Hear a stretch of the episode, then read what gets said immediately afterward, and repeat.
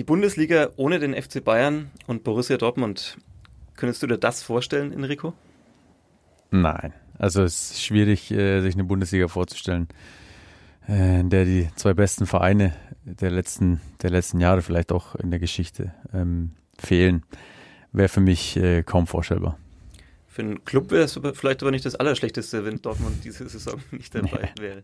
Ja, jetzt sind wir in Dortmund mal ausgerutscht. Äh, nee, ich glaube, es ist trotzdem äh, schon schöner im, im Signal Iduna Park, glaube ich, heißt es, zu spielen als, als woanders. Okay. Auf das vielleicht woanders können wir später noch kommen. Ähm, wie war das, wenn man sich auf so ein Spiel freut in diesem Stadion, bei dieser Atmosphäre, Flutlicht? Mittwochabend, glaube ich, war es. Ähm, und dann kriegt man eins nach dem anderen. Ja, ähm, die Frage beinhaltet schon einiges, äh, was die Gefühlslage beschreibt. So, wir haben uns sehr auf das Spiel gefreut, vor allen Dingen, weil wir mit einem Heimsieg im Rücken kamen, Selbstvertrauen. Äh, Im Vergleich zu, was danach passiert ist, war die erste Halbzeit sogar noch ordentlich. Dann haben wir noch dasselbe Feuer gehabt, um aus der Halbzeit rauszukommen, den Anschluss zu suchen, haben auch fast geschafft und haben auch darauf das 3-0 bekommen. Ähm, schwierig, ist ein Hoch und Hoch und runter der Gefühle. Äh, ja, tut definitiv weh, aber äh, ja, so ist es nun mal im Leben. 0 zu 7 in Dortmund. Uli, war das auch vielleicht deine höchste Niederlage, die du mit dem Club als Berichterstatter erlebt hast? Also ich war nicht dabei. Wir wechseln uns bei den Auswärtsklatschen ab. Ich habe das äh, Leipzig-Spiel gemacht, das 0 zu 6. Ähm, war aber an dem Abend in der Redaktion, habe das Spiel dann vom Fernseher weg zusammen mit dem Kollegen im Stadion betreut und sagt noch so vor dem Spiel zu meinem Chef, ach Mensch, Dortmund wäre jetzt auch mal wieder schön gewesen, Atmosphäre und er sagt noch, warte mal 20 Minuten, dann bereust du es nicht mehr. Also ist dann auch gekommen. Also es war dann doch relativ schnell ernüchternd. Aber äh, höchste Niederlage müsst ihr jetzt mal überlegen. Also als Fan habe ich mal 0 zu 7 daheim gegen Stuttgart miterlebt. Das war auch schon lange her. Aber ansonsten dürfte dann das 0-6 in Leipzig auch schon mit ganz vorne lang rangieren in meiner persönlichen besten Liste. Wie lange ist das 0-7 gegen Stuttgart her? Weißt du das? Das war in den 80er Jahren. Ich weiß nur, dass danach war noch altes Stadion, städtische Stadion und danach war ein riesen Feuerwerk. Da haben sich alle Leute umgedreht, haben das Feuerwerk angeschaut. Das war hm. ganz nett. Der alte Mann erzählt vom Krieg, da waren wir vielleicht, wenn es ganz gut lief, noch gar nicht geboren bei diesem äh, 0 zu 7 gegen Stuttgart. Ja, wie ist es, man fällt 0-7 in Dortmund und denkt sich, okay, das ist ein einmaliger Ausrutscher wahrscheinlich ähm, und dann gibt es in Leipzig fast das gleiche, nochmal 0 zu 6. Ähm, habt ihr euch vorstellen können, dass das einfach euch nochmal passiert? Nein, natürlich nicht. Also jeder Fußballer, der ein bisschen Stolz mit sich herumträgt, ähm, denke jetzt nicht, dass er nach Leipzig fährt, um da noch eine Rutsche abzuholen. Ähm, ja, also vorher dran gedacht haben wir mit Sicherheit nicht. War die Mannschaft danach reif für den Psychologen? Muss man dann tatsächlich da mal ein bisschen anders vorgehen, als nur, dass der Trainer am Montag sagt, ja, war nicht gut und das müssen wir abstellen und das aufarbeiten? Nein, also das Gute am Fußball ist äh, in der Hinsicht, dass er schnelllebig ist ähm, und äh, du eigentlich kaum Zeit hast, solche Dinge über solche Dinge zu trauern.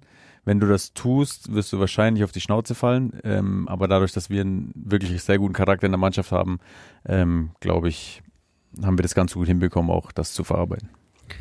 Die meisten werden es jetzt schon kapiert haben. Heute im Studio bei uns zu Gast Enrico Valentini vom 1. FC Nürnberg. Wir werden gleich natürlich noch mehr über den Club sprechen, äh, wollen uns aber davor auch noch ein bisschen äh, über die aktuellen Enthüllungen, Stichwort Football Leagues, äh, aufregen. Am Anfang dieser Sendung soll ja immer der Aufreger des Wochenendes stehen. Bevor wir das aber tun, ähm, hören wir erst noch ein bisschen Musik von The Johnny Comet aus Nürnberg. Sitzplatz Ultras. Sportpodcast von nordbayern.de.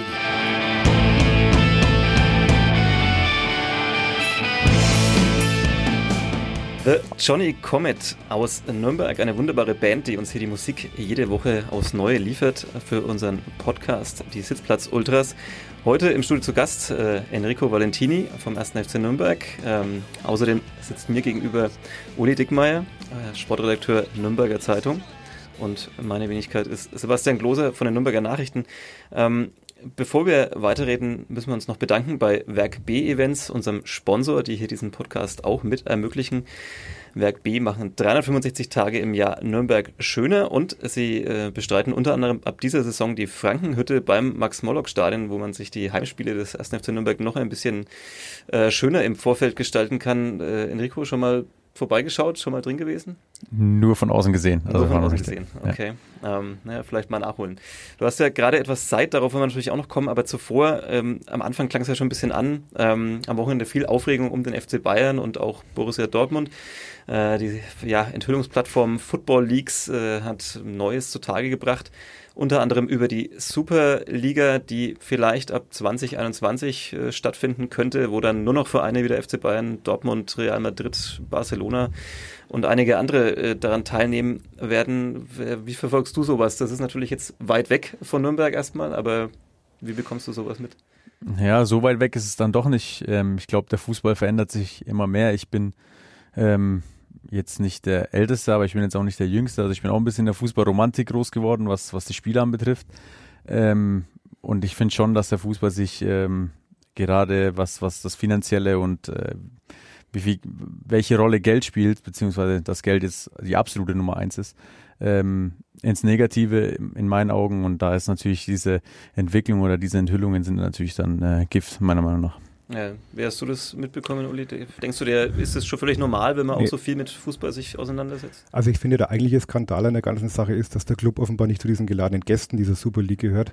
ich finde, das sollte man mal einhaken. Absolut. Ähm, aber im Ernst, ähm, ich kann es mir eigentlich nicht vorstellen, eine, eine Bundesliga ohne, ohne Bayern, ohne Dortmund.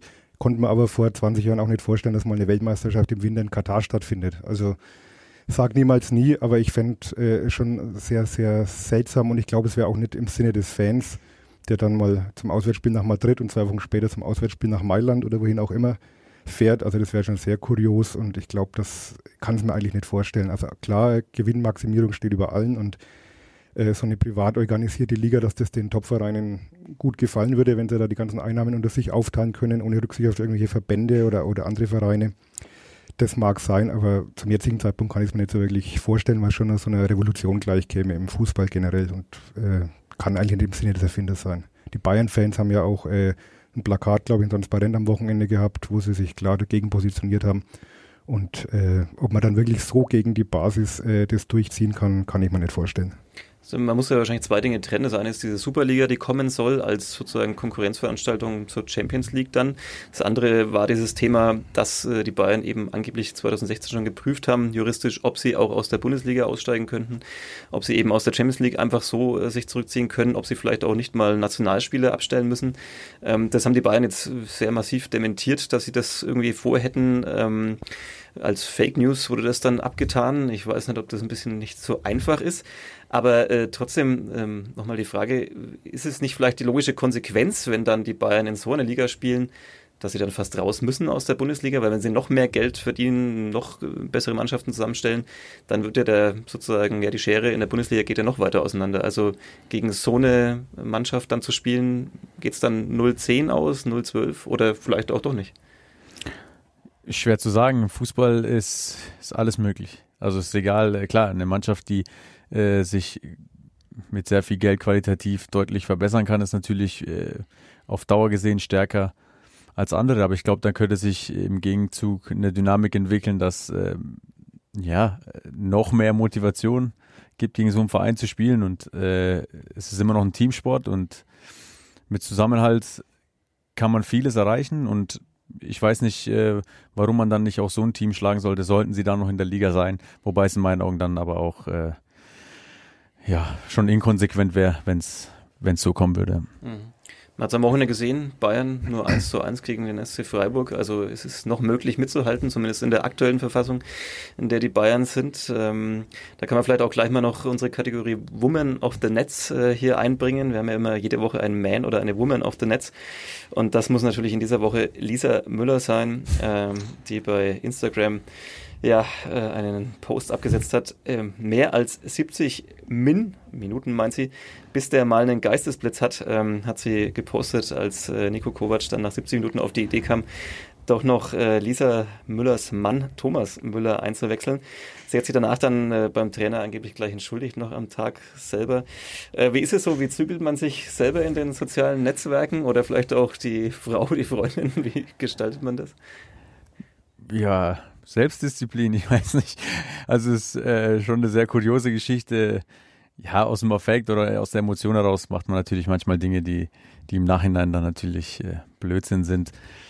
Aber gut, äh, es ist passiert. Ich glaube, sein Interview danach äh, in seiner gewohnten Manier hat das dann äh, sehr, sehr gut gelöst, wobei ich natürlich gerne eine Fliege an der Wand gewesen wäre bei denen zu Hause im ersten Moment.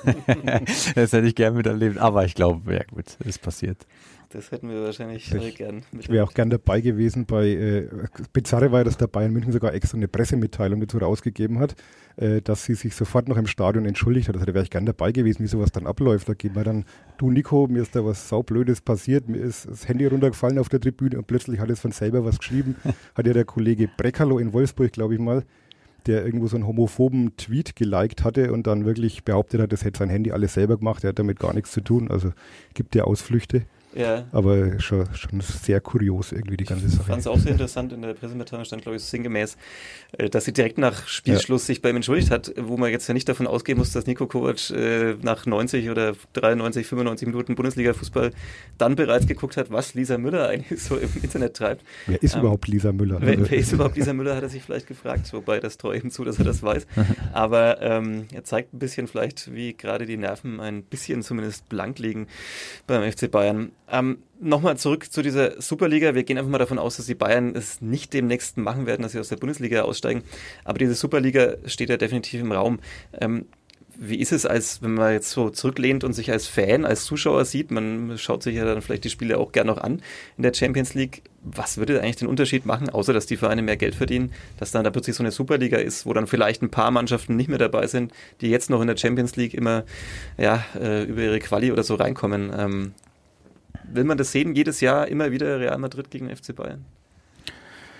Ja, es hat sich ja über die Jahre dann ein gewisser Reiz entwickelt und ähm, die sind ja Mannschaften, die jetzt nicht nur in ihren Ländern äh, ihre Fans haben, sondern teilweise weltweit. Ähm, ich selbst bin ja Juventus-Fan und äh, merke ja, wie, wie internationaler die ganze Geschichte wird. Und ähm, ja, ich fände so eine Superliga hat schon seinen Reiz, aber es muss nicht aus äh, es muss organisiert gut geschehen, wenn das so passieren soll. Das darf nicht aus einem Streit heraus oder aus, ähm, ja, aus, aus gewissen Dingen passieren, die halt nicht passieren sollen. Von daher glaube ich einfach, dass ähm, vielleicht eine Champions League mit weniger Vereinen eventuell eine Lösung wäre, dass es, ich weiß es nicht, was da alles im Raum steht. eine Superliga wäre in meinen Augen dann ein bisschen langweilig, weil du ja tatsächlich nur die, wie viele sind es, 12, 16 Vereine hast, die wirklich top, top, top sind äh, weltweit.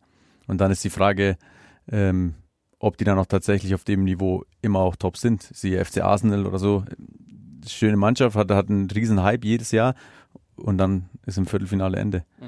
Ähm, also würde ich die jetzt da schon mal nicht dazu zählen, aber die Großen würden Arsenal dazu nehmen. Ja. Das ist jetzt meine Meinung. Der aber, Arsenal wahrscheinlich sich selbst. ja, wahrscheinlich.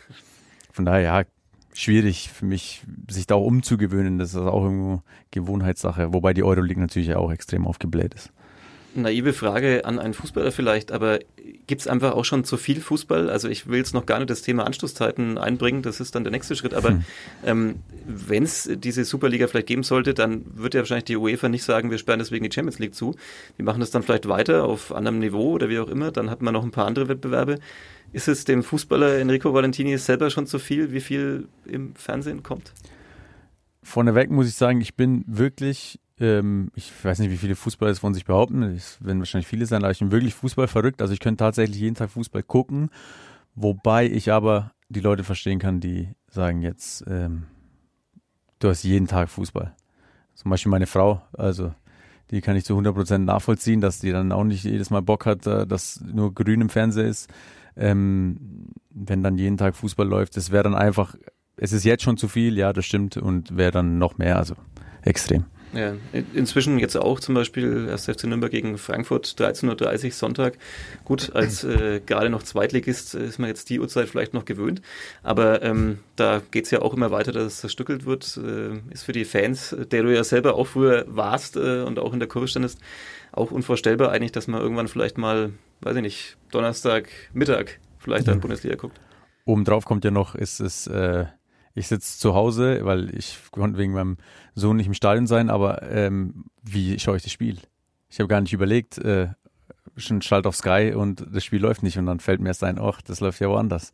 Und dann erstmal das hinzubekommen schnell, äh, Zahlen und alles, also jetzt, das Geld ist jetzt nicht das Problem, aber auch das äh, stört dann massiv, finde ich, unabhängig von der Uhrzeit, die auch schon nervt, äh, dass du dann noch über drei verschiedene Sachen verfügen kannst, die Bundesliga zeigen oder zwei, ich weiß nicht, aber ist dann auch schon viel zu viel. Ja. Wie ist es im Alltag, Uli? Du denkst ja auch inzwischen. Also ich muss auch gestehen, dass ich jetzt wirklich so Freundschaftsländerspiele oder die ersten Gruppenspiele Champions League Bayern schaue ich mal, wenn ich nicht dienstlich muss, schaue ich es mal nicht an. Also da gibt es da einfach andere Sachen. Einen Club kann ich mir natürlich immer anschauen, das ist klar. Aber Musst du. muss ich. aber ich kriege Geld dafür, das ist das Gute. Nee, aber es ist schon, es ist schon sehr überladen alles und äh, ich finde auch, dass, dass man da ein bisschen das eindämpfen müsste. Was ich zu dieser äh, Super League noch anmerken wollte, ähm, ich finde solche geschlossenen Gesellschaften dann immer schwierig. Also selbst die DL im Eishockey geht ja wieder dazu hin, in, in glaube ich, in ein Jahr oder zwei Jahren äh, die Abstiegsregelung wieder einzuführen. Und in dieser Super League, die Vereine, glaube ich, sind auf 20 Jahre, werden die festgeschrieben und wo dann der sportliche Reiz letztlich ist, ähm, weiß ich nicht. Also ob das dann wirklich so spannend ist. Und musst ja mal in den anderen Ligen auch schauen. Also wenn du aus England die vier, fünf Top-Vereine rausnimmst, da werden sie nicht nur zwei, sondern da werden sie vielleicht drei, vier. Äh, was bleibt denn da noch? Also das wäre schon eine extreme Schwächung und glaube, das kann ja nicht im Interesse des Erfinders sein. Ein kleiner Exkurs im Basketball. Wir wollen ja auch hier mal andere Sportarten außer Fußball reinbringen. Okay. Im Basketball im Europäischen gibt es das ja bereits. Da gibt es die äh, Euroleague. Das ist genau das, was die Superliga gern sein wird. Da spielen 16 äh, oder 18, muss ich jetzt gerade, kann ich selber nicht genau sagen, Mannschaften mit, die sind quasi gesetzt, äh, die haben sich da, wenn man so will, eingekauft im weiteren Sinne. Ähm, da gibt es auch keinen Abstieg, keinen Ausstieg, keine Qualifikation. Da sind auch hm, Real Madrid, Barcelona, inzwischen jetzt auch der FC Bayern aus Deutschland mit dabei, davor war es Bamberg. Ähm, das ist eine super spannende Liga, das ist Basketball auf Topniveau und gleichzeitig gibt es aber noch vom äh, Basketball-Dachverband FIBA äh, die Champions League. Ähm, das ist dann auch für alle immer sehr verwirrend. Ähm, wenn man, wenn man denkt vom Fußball, Champions League, das ist das höchste der Gefühle. Im Basketball ist es das nicht. Da äh, treten jetzt äh, Bamberg in dieser Saison an. Ähm, also, und da gibt es jetzt einen Streit seit Jahren äh, zwischen den Verbänden, ähm, wie man das organisiert und wie man vielleicht mal wieder auf einen Zwei kommt die Euroleague eben auch privatwirtschaftlich organisiert. Natürlich ziehen da die Vereine im besten Fall mehr Geld raus, wobei das Bose Bamberg wahrscheinlich auch anders erzählen kann, wie viel Geld man dann wirklich rauszieht, wenn man als ja dann doch relativ kleiner Verein sich einen Privatchat leisten muss, um dann überhaupt diese ganzen Spiele absolvieren zu können. Ähm, ja, wir lassen uns einfach mal überraschen, was da die nächsten Jahre passiert. Ähm, wann die Bayern demnächst dann auf dem Mond vielleicht spielen und, oder im Universum irgendwelche Spiele austragen gegen Real Madrid. Ähm, ich muss gestehen, für mich persönlich, ich bin da inzwischen raus. Also ich äh, schaue natürlich auch den ersten FC Nürnberg und jedes Spiel und schaue mir die Bundesliga auch irgendwie ganz gerne an, ähm, nachdem ich da jetzt auch ein bisschen raus war letzten Jahre, muss ich gestehen. Aber ähm, ich muss nicht mehr jedes äh, Zweitligaspiel, das dann am Montagabend und Samstagmittag stattfindet, anschauen. Äh, wir müssen natürlich über den Club reden und zuallererst, äh, wie ist der Stand mit der Verletzung? Ähm, geht's gut? Ohne Krücken hierher kommen, das ist ja schon mal ein gutes Zeichen. Nee, die habe ich auch nicht gebraucht oder keine Schiene, nichts. Das ist jetzt knapp eine Woche her. Ähm, sieht gut aus, also ich fühle mich gut. Ich habe eigentlich äh, so gut wie keine Schmerzen. Ähm, sitze schon auf dem Rad jeden Tag. Also es, es geht vorwärts und mal schauen, was dann, äh, was dann die Zeit bringt, wie schnell oder wie langsam es dann geht. Ich habe von der Verletzung, muss ich gestehen, vorher noch nie gehört. Ich mir extra das ist sowas wie Syndesmoseband, das gab es vor 20 Jahren noch gar nicht. Quadrizeps-Szene im Oberschenkel angerissen. Ähm, was ist die Quadrizeps-Szene? Ja, Quadrizeps weiß ja jeder, was, was das ist. Ähm, und die Sehne, die dann praktisch zum Knie führt, direkt über dem Knie, also der Muskel, der zur Sehne übergeht, um dann zum Knie überzugehen. Dieser Teil ist angerissen. Super, wir haben ja auch den Doc äh, Podcast hier bei nordbayern.de haben wir wieder was ich meinen Beitrag leisten. Herzliches. Ähm, und wie reißt man sich die an? Bei welcher Bewegung oder was war da? Elfmeter-Training? Nee, gar nicht. Also eigentlich äh, bei einem Stemmschritt äh, hatte ich wahrscheinlich dann in dem Moment äh, zu viel Gewicht auf, auf der Sehne oder wahrscheinlich mein ganzes Körpergewicht auf dem Knie und äh, das war dann in dem Moment meinem Knie wahrscheinlich zu viel und dann ist es passiert. Und ist jetzt zum besten, besten Zeitpunkt gekommen, die Verletzung als junger Vater oder? ja, meine Frau würde sagen ja, äh, auch wenn sie nicht glücklich war über die Verletzung. Ähm, andererseits glaube ich, hätten wir es auch so managen können, äh, wenn ich gespielt hätte. Von daher kommt eine Verletzung eigentlich nie zur richtigen Zeit, aber ähm, ja, ich nehme es wie es ist. Also ich äh, sehe das relativ entspannt. Okay. Tatsächlich, man hätte jetzt denken können, die erste Bundesliga-Saison mit dem Verein, mit dem ersten FC Nürnberg und dann so eine Verletzung, die einen jetzt vielleicht, man weiß es noch nicht genau, aber doch einige Wochen wahrscheinlich rauswerfen wird. Ähm, denkt man sich da, schaut man dann gleich auf den Spielplan und denkt sich, ich wollte doch unbedingt zu Hause mhm. gegen Mannschaft XY ja. spielen. Äh, diese unbedingt zu Hause gegen werde ich wahrscheinlich erwischen, ähm, aber das weiß man auch nicht, kann ich in die Zukunft gucken, aber ja, auf Schalke oder gegen Bayern in München ähm, äh, wird eng, sage ich mal. Das, äh, ja, das nervt schon, aber wie gesagt, ähm, ich denke nicht so, also ich akzeptiere die Situation, wie sie ist und mache mir da jetzt auch keine großen Gedanken. Außerdem würde das meinem Heilungsverlauf bestimmt nicht gut tun. Für den Pokal für die nächste Runde könnte es ja wieder reichen dann im neuen Jahr oder sollte es hoffentlich reichen. Ähm, jetzt die Auslosung am Sonntag gegen den HSV. Äh, glücklich über die Auslosung oder? Ähm, ja, was heißt glücklich? Ich glaube, Pokal ähm, hat wirklich tatsächlich seine eigenen Regeln, man hat es gesehen. Ähm, nicht nur bei uns, sondern auch bei den anderen Vereinen. Äh, ich glaube, wir haben ein paar Spieler, die noch eine Rechnung offen haben dem HSV, unter anderem ich. Äh, von daher, ja, glaube ich, werden wir motiviert nach Hamburg fahren und äh, da versuchen, eine Runde weiterzukommen. Das, die nächste Motivation ist, dass ich noch nie über diese Runde hinaus bin. Äh, mit Aalen gescheitert, mit Karlsruhe gescheitert, mit Nürnberg letztes Jahr einmal gescheitert. Also ist es jetzt an der Zeit, mal noch eine Runde weiterzukommen. Okay. Und das äh, Karlsruhe Relegationstrauma sitzt tatsächlich immer noch so tief im Hinterkopf? Nein, eigentlich nicht, aber wenn dann der HSV kommt und du dazwischen noch nicht gegen sie gespielt hast, dann holst es, äh, rufst es dir wieder hervor und dann motivierst du dich halt so. Okay, mal schauen, welcher Schiedsrichter das äh, Spiel leiten wird. Ja, bin ich auch gespannt. ähm, wie ist das so? Man denkt ja immer vorher, bevor die Auslosung dann kommt, äh, spekulieren wir auch immer so oder man stellt dann die Fragen an den äh, ja, sportlichen, ans Management und so weiter. Ähm, will man lieber einen Gegner, den man tatsächlich schlagen kann, weil man sich einfach denkt, rein sportlich, naja, natürlich wäre es am besten jetzt vielleicht gegen Heidenheim zu spielen und dann in die nächste Runde zu kommen oder denkt man sich dann gleichzeitig, naja, da kann man erstens auch verlieren, vielleicht sogar noch schlimmer, weil man sich blamieren kann eher ähm, und hätte stattdessen lieber gern irgendeinen der großen Namen und den dann am besten natürlich zu Hause dann ein Heimspiel. Ja, ich glaube, das sollte, also das wünschen sich die meisten, also ein Heimspiel auf jeden Fall. Ähm, und wer dann kommt, äh, so sollte man, glaube ich, nicht denken, weil, wie schon gesagt, also du kannst dich entweder, du kannst nur verlieren oder du kannst nur gewinnen und ähm, also ist eigentlich egal, wer dann kommt. Heimspiel wäre natürlich äh, immer gut. Äh, Hanno Behrens hat hier in diesem Studio vor der Saison gesagt im Podcast, ähm, dass es ein bisschen schade ist, dass er als Junge aus dem Norden äh, nicht den HSV sozusagen in der Bundesliga jetzt trifft in der Saison. Jetzt äh, kriegt er ihn dann doch. Äh, bin mal gespannt, wie das auch für ihn wird. Ich glaube, er hatte auch kein Problem, sich zu motivieren. Äh, Uli, habt ihr schon ausgeknobelt, wer fährt in der nächsten Pokalrunde? das dürfte eigentlich dann wieder meine Baustelle sein, weil der Kollege äh, Jablonka jetzt äh, Rostock äh, gut gemeistert hat, muss man sagen. Hätte er ein wenig weniger spannend machen können, aber war okay. Und dann werde ich mir Hamburg gönnen, denke ich mal, ist auch schön. Äh, fand es auch ein bisschen schade. Also natürlich, Abstieg, glaube ich, hat dem HSV jeder gegönnt. Aber wie ich dann doch mal drüber nachgedacht habe, habe ich mir gedacht, naja, wäre ich jetzt vielleicht nicht doch lieber nach Hamburg als nach Wolfsburg gefahren in der Saison. Und insofern ist es schön, dass man dann doch wenigstens im Rahmen des Pokalwettbewerbs mal in diese doch sehr schöne Stadt kommt. Nach Wolfsburg fährt wahrscheinlich nie irgendwer gerne. Selbst der Zug hält dort ja regelmäßig oft nicht am Bahnhof, sondern fährt durch. Ähm ja, die Zugverbindung ist gut nach Wolfsburg, das muss man sagen. Wie steht es denn eigentlich, das äh, vielleicht noch als Einschub, ähm, weil wir vorhin geredet haben, über Mannschaften, die vielleicht irgendwann mal aus der Bundesliga aussteigen wollen, weil sie sich vielleicht zu gut dafür halten. Ähm, wie betrachtest du auch als Fußballromantiker, der du dich vorhin bezeichnet hast, so die Entwicklung, wenn du jetzt eben in dieser Bundesliga auf Mannschaften triffst wie äh, RB Leipzig oder auch Hoffenheim, die es früher, als du in der Kurve standest, ja auch noch nicht gab. Ähm, akzeptierst du die einfach als normale Mitbewerber oder denkst du dann schon manchmal so, da hätte ich jetzt lieber dafür, nennen wir irgendeinen anderen Traditionsverein, der gerade in der zweiten, dritten Liga ist, Kaiserslautern, fällt mir da spontan ein. Ja, sind viele. Ja, ist natürlich reizvoller, gegen solche Vereine zu spielen. Ähm, es ist aber auch ganz klar, du fährst, äh, ähm, das merkst du dann schon an den Auswärtsfans, die dann auch nach Nürnberg kommen, ähm, was teilweise auch, ja, auch Mainz dabei hat oder nicht, oder dann, dann Hoffenheim.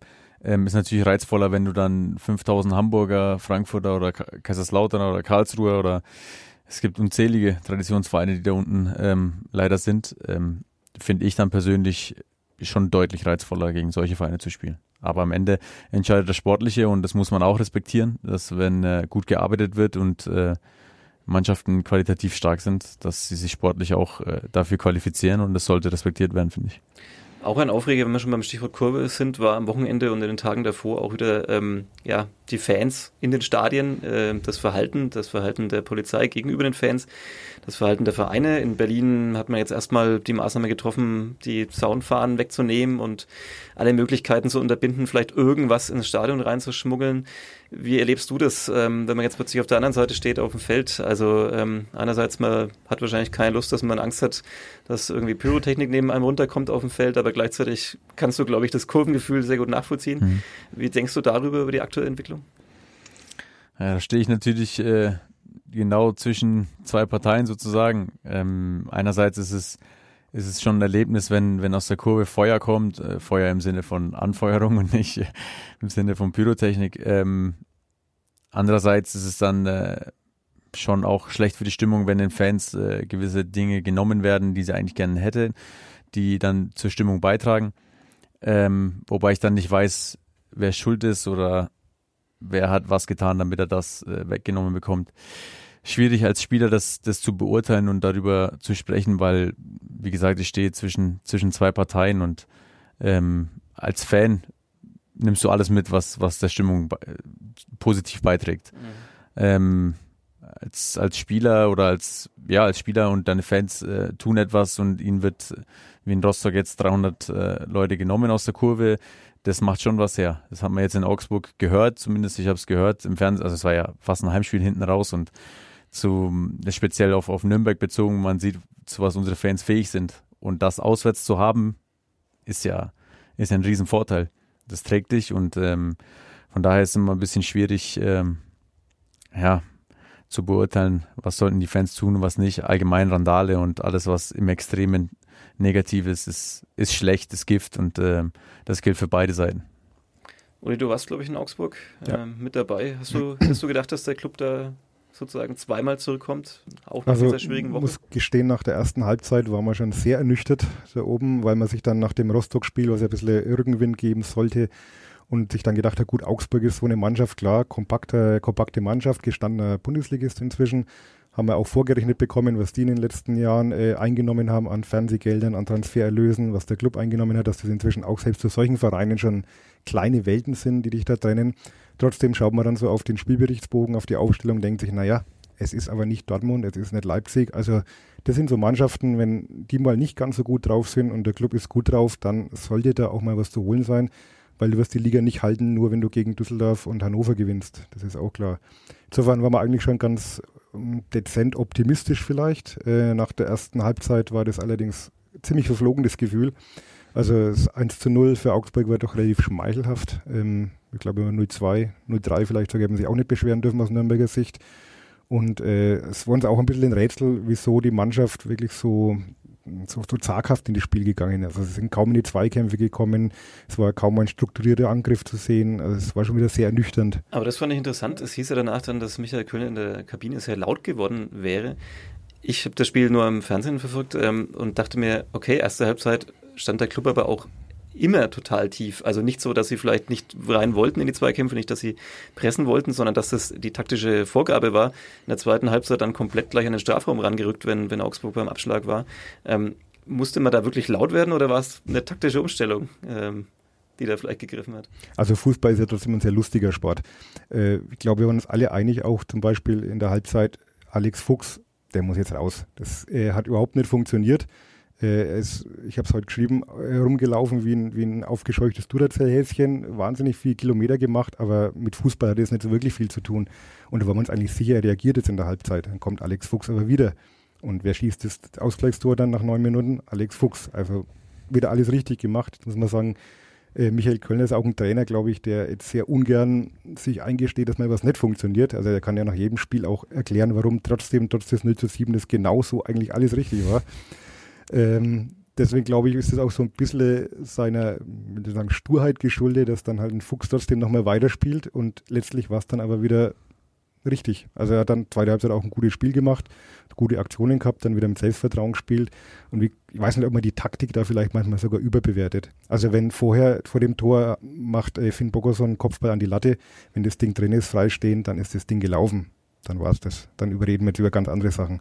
Also insofern weiß ich gar nicht, ob man das immer so, äh, so Spiel hat immer so eine Eigendynamik und ob man das unbedingt immer so dann auf diese taktischen Änderungen oder die Kabinenpredigt wirklich schieben kann. Weiß ich nicht. Kann der Enrico vielleicht mehr dazu sagen, wie weit das einen Einfluss hat aufs Spiel? Ja, wird Taktik äh. überbewertet?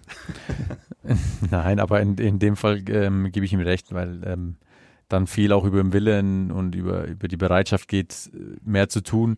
Ähm, ähnlich wie es in Leipzig war, wo Wille und Bereitschaft nicht da waren, und da brauchen wir nicht über Taktik sprechen. Das ist einfach nur ähm, ja, Grundprinzipien, die du speziell in der Bundesliga einfach bringen musst. Wobei man sich immer denkt, gerade als Aufsteiger, als sozusagen der Herausforderer, der man vielleicht in den meisten Spielen ist, äh, muss doch eigentlich so Wille immer da sein. Ähm. Aber wir sind ungewöhnlich von Aufsteiger. Also ähm, dadurch, dass wir selber gerne den Ball haben wollen, wir wissen auch, dass es nicht immer geht, das ist uns schon bewusst, ähm, gehen wir auch teilweise mit einer anderen Mentalität da rein. Und ähm, deswegen kann eventuell sowas entstehen wie erste Halbzeit, zweite Halbzeit Augsburg. Ähm, und dass wir halt über den Kampf und den Willen in unsere spielerische Qualität kommen. Ähm, ja, ich glaube, das sollte die Erkenntnis aus Augsburg sein. Habt ihr so einen Punkteplan, äh, wo ich gesagt habt, okay, das Augsburg-Spiel, hm, so und so viele Punkte sollte man da gesammelt haben zum Zeitpunkt der Saison? Ähm, Gibt es sowas, so eine Rechnerei? Ähm, ich glaube, wir haben es letztes Jahr haben wir in der Phase, in der wir nicht gepunktet hatten nach der Rückrunde oder in der Rückrunde, ähm, haben wir aufgehört, von Spiel zu Spiel zu denken, sondern an was passiert, wenn und äh, wenn wir gegen Kiel spielen, müssen wir da und da sein, zum Beispiel. Ähm, und vorweggreifen ist nie gut. Man muss, äh, man muss schauen, dass man wirklich tatsächlich, und das ist eine Floskel, aber ich bediene sie gerne, weil es einfach so ist, ähm, einfach von Spiel zu Spiel denken. Anders, vor allem in der Bundesliga, bringt es dir nichts. Mhm. Sonst würde wahrscheinlich Freiburg auch ein Auswärtsspiel in München von vornherein abhaken und eher an das nächste denken. Genau, dann schon die Spieler und liegen lassen, den man so dann da holen kann. Ähm, ist es manchmal tatsächlich immer noch so, dass du dich kneifen musst und denkst dir, Wahnsinn, Bundesliga mit dem ersten FC Nürnberg? Ja, also kneifen muss ich mich nicht. Ich, es, Im Endeffekt ähm, haben wir es haben wir uns auch hart erarbeitet letztes Jahr und ähm, von daher ist es dann irgendwo der erwartete Lohn, äh, den du dann hast, in der Bundesliga zu spielen. Jetzt kommt dann aber die Realität, dass du halt noch mehr ackern musst in der Bundesliga als, der, als für die, als die Arbeit, die du davor getan hast. Aber es macht unheimlich Spaß und es ist so schön und ich bin sehr, sehr dankbar dafür, dass ich ähm, das alles erleben darf und dass wir gegen solche Gegner spielen können und auf, auf europäischem, vielleicht auf Welt-Top-Niveau uns messen können, weil die Bundesliga ist äh, in der Weltspitze, was die Qualität anbetrifft. Von daher ist es schon etwas, äh, ja, das du für immer behalten kannst, mitnehmen kannst, ja. Das Märchen wurde schon oft beschrieben. Im ersten Anlauf, im ersten FC Nürnberg hat es bei dir nicht geklappt mit dem Durchbruch. Dann eben über mehrere Stationen wieder zurückgekommen. Ähm, das meinte ich auch gerade so ein bisschen mit dem Kneifen, dass man manchmal sich denkt, man wacht vielleicht nochmal auf und denkt sich, war tatsächlich heute äh, Spieltag gegen, äh, keine Ahnung, in Leverkusen oder wo auch immer. Ja. Ähm, ich habe die Geschichte jetzt mittlerweile schon so oft erzählt, dass ich sie kaum, fast selber gar nicht glauben kann. Nur manchmal, äh, vor allem im Auto, da denke ich gerne nach, ähm, denke ich so über meine Geschichte nach und versuche einen zu finden, der in Deutschland oder irgendwo in Italien, wo ich mich jetzt auskenne, eine ähnliche Geschichte hat wie ich. Und ich finde einfach keinen. Und das ist schon einzigartig. Also jetzt, äh, ich, ich kenne so eine Geschichte nicht und ich finde es schon ähm, ja, sehr außergewöhnlich in dem Geschäft, dass es sowas gibt.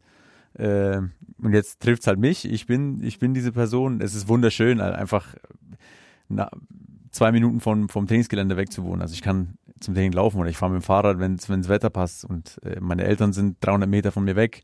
Und nicht nur das, sondern ich bin dort groß geworden, aufgewachsen, geboren worden. Also äh, ja, ist ein Traum, den ich leben darf und ja, bin ich sehr dankbar für. Uli, du bist wahrscheinlich auch dankbar für solche Märchengeschichten, die man doch ganz selten eher in der modernen Zeit findet im Sport. Ja, ich bin auch wirklich dankbar für den Aufstieg, weil man steigt ja als Journalist immer mit auf und ab. Und nach vier Jahren Heidenheim, also nichts gegen Heidenheim, ist auch sehr schön, aber war es dann schon mal wieder an der Zeit, dass man wieder was anderes sieht. Deswegen war ich da schon auch sehr dankbar. Ja, und die Geschichte natürlich, die ist, äh, kann man sich wahrscheinlich nicht ausdenken. Das äh, ist schon was Besonderes. Und äh, ich glaube, das, das merkt man auch insgesamt auch der Mannschaft generell an, äh, dass sie diese, diesen Traum, den sie sich da verwirklicht hat, dann halt einfach lebt. Klappt nicht immer, aber ich glaube, äh, der Wille ist trotzdem immer da. Ich glaube, selbst in diesen Spielen, wo es dann eine hohe Niederlage gab. Ich glaube nicht, dass irgendein Fußball auf den Platz geht und sagt, ich habe heute keinen Bock. Das sind dann diese Eigendynamiken des Spiels. Wer selber mal Fußball gespielt hat, auch wenn es ganz niederklassig war, ähm, der weiß, dass das dann zumindest immer äh, vielleicht in eine Richtung läuft, die man so nicht geplant hat, aber man ist dann auch schwer, da wieder irgendwie die Bremse zu finden. Aber generell finde ich, dass der Club schon heuer auch sehr von seiner Mentalität lebt, die Mannschaft. Ähm, hat man jetzt gesehen, wieder in, in Rostock spätes, äh, später Ausgleich, äh, dann das Spiel noch gewonnen. In Augsburg ein später Ausgleich, in Bremen auch schon am, am zweiten Spieltag äh, ein spätes Tor. Das zeigt, dass da schon Moral da ist, dass der Zusammenhalt da ist. Und ich glaube, das könnte auch das am Schluss sein, was die Mannschaft vielleicht über den Strich heben kann. Du bist doch ein großer Fan von Tippspielen, oder? Jetzt, wo jemand mal direkt anwesend ist, kannst du es mal ins Gesicht sagen. Auf welchem Platz hast du den ersten FC Nürnberg getippt am Ende der Saison? Äh, sowas habe ich gar nicht. Nein? Nee. Nein? Nee. Du bist rot? Nee, ich habe wirklich, also so eine Gesamttipp-Saison habe ich gar nicht getippt. Nicht Nee. Also ich habe ich hab aber, Kicker-Stecktabelle ich hab aber das 2 zu 0 gegen Hannover, den Heimsieg, hier richtig getippt von notbayern.de, den Redaktionstipp. ja, möchte ich da- daran das erinnern. musst du jetzt Das nochmal erwähnen, nachdem ja. ich vor, Du warst ein bisschen daneben gelegen, glaube ich. War habe ganz ein 2 knapp, zu oder? 2 getippt. Ja, aber ganz knapp. Aber ich bin ja auch immer Optimist. Aber ähm, ja gut, okay, du hast kein... Bist ja auch kein, Herr Basketballer. Ja, ich bin halt auch doch durch und durch Basketballer. Da gibt es aber zum Glück keine Unschieden. Ähm, tatsächlich kein Tippspiel, aber trotzdem, deine Prognose wird es ja irgendwie gegeben haben vor der Saison, dass du dir gedacht hast, na okay, was weiß ich, Düsseldorf, Hannover, die kann man hinter sich lassen, vielleicht auch noch Freiburg, Mainz, keine Ahnung. Ähm, Ja, also, äh, muss man jetzt, glaube ich, keinen großen Fußballsachverstand haben, um, um die Mannschaften irgendwie daraus zu picken, wo man sagt, da könnte man jetzt vielleicht auf Augenhöhe sein. Ich finde, dass es halt Freiburg schon wieder überraschend gut macht. Also die sehe ich fast nicht äh, da unten auf Dauer. Aus Clubsicht erfreulich, dass Stuttgart äh, erhebliche Probleme hat. Also die haben jetzt auch so natürlich einen Negativlauf. Äh, auch Trainer schon gewechselt, nichts gebracht. Spielen jetzt aber Spielen gegen jetzt den ersten FC in Nürnberg. Nürnberg, also das wäre wirklich so ein Spiel, glaube ich, wo man, oder was glaube ich, ist so, wo man einen ganz großen Schritt machen kann. Wenn du das gewinnst, hast du die auf acht Punkte schon mal distanziert. Äh, das wäre schon mal ein Polster. Düsseldorf kommt auch nicht zurecht, hat, haben gut angefangen, haben jetzt auch Probleme. Ja gut, dann hat man Hannover noch und Nürnberg. Ich glaube, letztlich wird es auf das Quartett rauslaufen. Zwei steigen ab, einer spielt Relegation, einer bleibt drin. Ich hoffe natürlich, dass es der Club ist. Man weiß es aber auch nie. Also es gibt immer Mannschaften, die dann in der Rückrunde mal so einen Negativlauf kriegen und da unten noch reinrutschen. Mainz ist immer so ganz schwierig auch zu beurteilen. Aber ich denke, letztlich wird es auf das Quartett rauslaufen. Als jahrelanger Clubberichterstatter weißt du aber, was ist, wenn eine Mannschaft wie Stuttgart mit einem Negativlauf nach Nürnberg kommt. Ja, jetzt sind wir wieder bei den manche 0 zu ihren- 7 aus den 80er Jahren. Ne? Da haben schon manche ihren, äh, ihre schlimmen Wochen wieder vergessen gemacht. Ähm, Stichwort Relegation. Ähm, die Vierte ist in der zweiten Liga sehr ordentlich dabei. Ähm, Wenn es ganz dumm ausgeht. Ja, dann nehme ich Urlaub. Also das braucht kein Mensch. ja, Nee, also das ist mein Albtraum. Relegation Club Fürth muss ich nicht haben. Ja, Aus diversen Gründen brauche ich nicht. ja, ich auch nicht. Ich bin ein, nämlich ein friedvoller Mensch und stehe auf Harmonie und Ich bin Oberfranke, also ich habe mit dieser äh, mittelfränkischen Rivalität eh nicht so viel am Hut. Also ich habe kein Problem mit Fürth, aber mir geht das Ganze drumherum dann ehrlich gesagt eher ein bisschen auf den Geist. Also Ich finde es manchmal, wenn es so ein bisschen Folklore, fol- folkloristische Züge hat, finde ich es ganz lustig. Ähm, wir haben vorhin gerätselt, ähm, durch welchen Eingang unseres Medienhauses Enrico Valentini kommen wird, ob er zum Haupteingang ähm, in der Marienstraße kommen wird oder äh, beim Hintereingang Blumenstraße, wo man bei uns auch Eintritt findet. Da gibt es jeweils eine Pforte, da sitzen dann Pförtner und äh, ich habe vorhin dann eben beide Stellen informiert. Wir bekommen Besuch. Bitte, wenn ein Fußballprofi verwirrt durch die Gegend läuft, schicken äh, Sie ihn zu uns. Ähm, und die Pförtner haben dann äh, noch gerade untereinander telefoniert und gesagt, äh, der wiederum der Kollege am Hintereingang, ich nenne da keinen Namen, der sagte, ob er nicht mit dem am Vordereingang tauschen kann, weil falls er jetzt dann doch tatsächlich äh, hintenrum kommt, er ist großer Fürth-Fan und möchte ihn nicht empfangen. So weit geht es. Wir finden es aber schön, dass er den Weg gefunden hat und den richtigen Eingang. den fahren. richtigen Eingang gefunden hat. Aber äh, äh, merkt man das hier manchmal noch so im Alltag, wenn man irgendwo unterwegs ist, trifft man tatsächlich mal Leute, die sich da an dieser Rivalität immer noch so erfreuen können und jedes auch mitteilen? Ähm, jetzt von vierter Seite eher nicht, die mir das auch offen mitteilen. Ich glaube, das trauen sich die wenigsten. Äh, ich lebe die Rivalität, ich kenne sie gar nicht anders, ich bin damit aufgewachsen. Von daher ähm, kann ich es schon verstehen.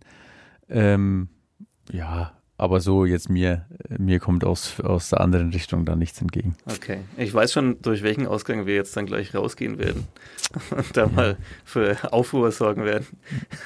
Kleinen Handschlag kriegen ja. wir hin. Ich glaube, wir haben in der Redaktion auch noch eine Clubfahne hängen, die mal ein enttäuschter Clubfan uns äh, gesendet hat. Die kam dann tatsächlich bei Post. Da hat er quasi äh, mit diesem Schritt, wollte er sein, sein, sein Fantum, seine Anhängerschaft aufgeben, hat uns die Fahne geschickt und darauf noch einen Spruch geschrieben. Ähm, die hing sehr lange bei uns im Zimmer. Ich, wir könnten die vielleicht mitnehmen und mit der Clubfahne durch den Hinterausgang laufen. Ähm, ja, bevor wir uns aber verabschieden und äh, dich hier aus dem Studio auch wieder entlassen wollen, wir haben in, diesem, in dieser Sendung bei den Sitzplatz Ultras auch immer eine Top 5 und äh, wenn wir schon einen Gast haben, dann möchte man die natürlich da machen. Du hast jetzt die Gelegenheit, Enrico, die Top 5 zu machen, entweder mit den äh, Top 5 Spielern, äh, den ja, für dich persönlich schlimmsten Gegenspielern auf deiner Position, die du erlebt hast, oder du darfst wählen ähm, die Top 5 der Spieler, völlig utopisch, gegen die du gerne mal noch spielen würdest. Da darf also theoretisch auch Cristiano Ronaldo dabei sein, auch wenn es jetzt im Moment nicht danach aussieht, dass du demnächst in die Verlegenheit kommst, gegen ihn zu spielen. Schwierige Entscheidung. Also richtige Albtraumgegner hatte ich eigentlich gar nicht. Also ich nehme die utopische Variante. Okay, schade. Ich dachte, wir hören jetzt ein bisschen irgendwie, einen Spieler, der immer mit Trash Talk schon vorm Spielbeginn. Ach so, ah, okay, nee, dann kann ich dann, dann passt schon, dann entscheide ich mich dafür. Wenn, das, wenn Trash Talk dabei ist, dann gut, Top 5. Äh, einmal in, mit Karlsruhe in Düsseldorf, Bebu war ekelhaft. Das war die erste Halbzeit des Grauens für mich. Äh, wir haben es noch gut gestalten können, aber das war, äh, der war schon stark. Also rein sportlich gesehen war das ein schwieriger Gegner. Ähm, vierter Platz. Wen nehmen wir denn da? Ja, Kollege Schnatterer ist auch immer spannend, äh, der natürlich weiß um seine Standardqualitäten und dementsprechend dann auch gerne mal fällt, wenn er die richtige Position sieht. Äh, er ist so ganz in Ordnung nach, nach dem Spiel und äh, verstehen uns gut, aber auf dem Platz äh, muss ich das nicht haben.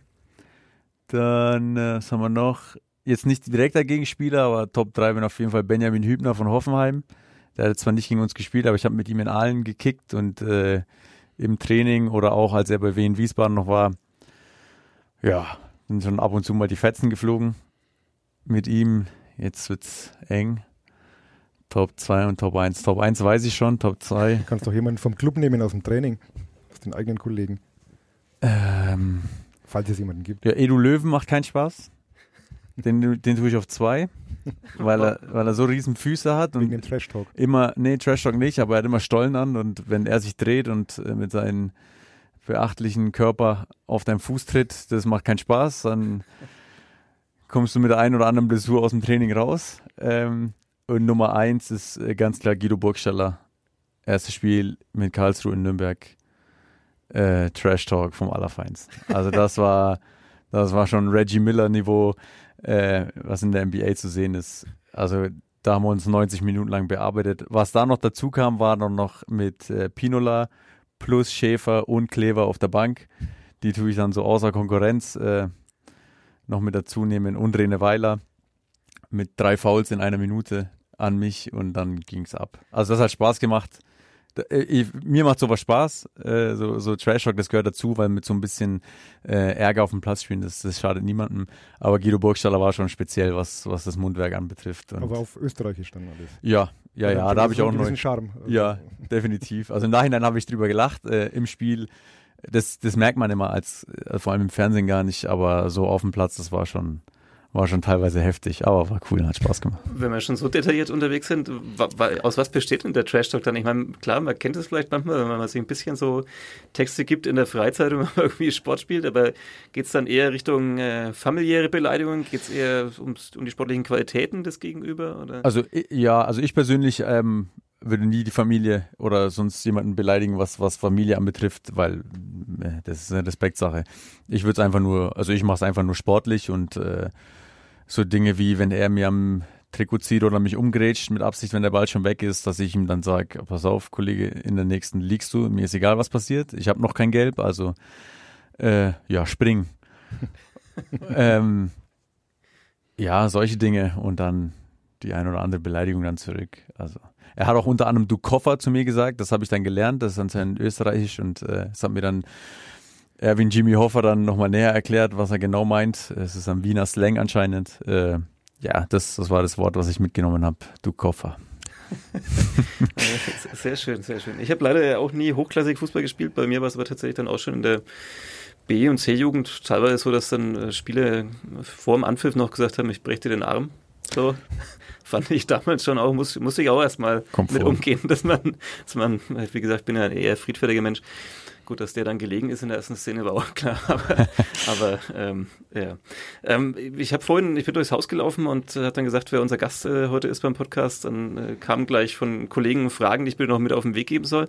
Ähm, erstens, wie zufrieden bist du, wie ähm, Kerk jetzt die Standards gerade schießt? Du wirst ja da auch gerade vertreten sozusagen. Ja gut, Kerki hatte, hatte, bevor er sich verletzt hat, natürlich gezeigt, wie stark er äh, bei den Standards ist. Es ist äh, eine Qualität, die dazukommt ähm, bei uns. Also ich bin sehr froh über seine Standards, auch die von Leibe waren gut jetzt gegen Augsburg. Also wir sind wir sind gut besetzt, auch ohne mich. Okay. Und Robert Bauer, der sozusagen der direkte Vertreter ist auf der Position? Ja, der hat es auch gut gemacht. Die, der eine Freischuss war sehr knapp, den Augsburg sich fast selbst ins Tor lenkt. Ähm, hat es auch, auch sehr ordentlich gemacht, finde ich. Ja.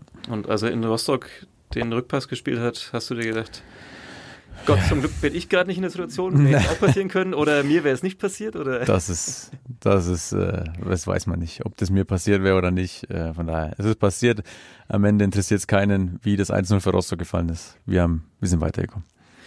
So, ich glaube, wenn ich auf die Uhrzeit schaue, äh, muss ich langsam wieder um äh, Windeln kümmern und äh, ähnliches. Ja. Ähm, oder vielleicht auch um die Reha. Das nochmal vielleicht zum Ende, vielleicht noch ein Stichtag. Wann würdest du sagen, welches Spiel ist realistisch, wann man dich wieder auf dem Platz sehen kann? Keine Ahnung, wirklich. Ich weiß es nicht. Ich wäre am liebsten so früh wie möglich wieder da, ohne unnötig in Hektik zu verfallen. Ähm, ich nehme es, wie es kommt. Ich mache das, was mein Körper mir sagt. Okay, aber so grob sechs Wochen sind wir da? Ja, sechs bis acht hieß es am Anfang. Ähm, ich bleibe mal in dem Zeitraum. Ob es dann sechs werden oder acht, das weiß ich nicht. Okay. Das Spiel gegen Stuttgart verfolgst du auf der Tribüne oder auch wieder vor dem Fernsehen? Nee, nee, das werde ich im Stadion verfolgen auf jeden Fall. Bis dahin ist alles wieder gut dahin. Alles klar. Und dann vielleicht den Kollegen vorher noch ein paar Tipps geben in Sachen Trash Talk. Ja, kriegen wir hin. Gegen den Tabellenletzten fällt es relativ einfach. Da fallen dann bestimmt ein paar Sachen ein. Ja, die werden in ähnlichen Feuer kommen, denke ich. Enrico Valentini, vielen Dank für den Besuch hier bei uns im Studio bei nordbayern.de und bei den Sitzplatz Ultras. Uli, vielen Dank, deine Premiere. Hast du dich wohlgefühlt? Kommst Wunderbar. du wieder oder meidest du das Studio? Jederzeit. Super, schön. Dann verabschieden wir uns an dieser Stelle und äh, sagen vielen Dank fürs Zuhören und bis zur nächsten Folge hier am kommenden Montag bei den Sitzplatz Ultras bei nordbayern.de. Danke, ciao. Ciao. Ciao.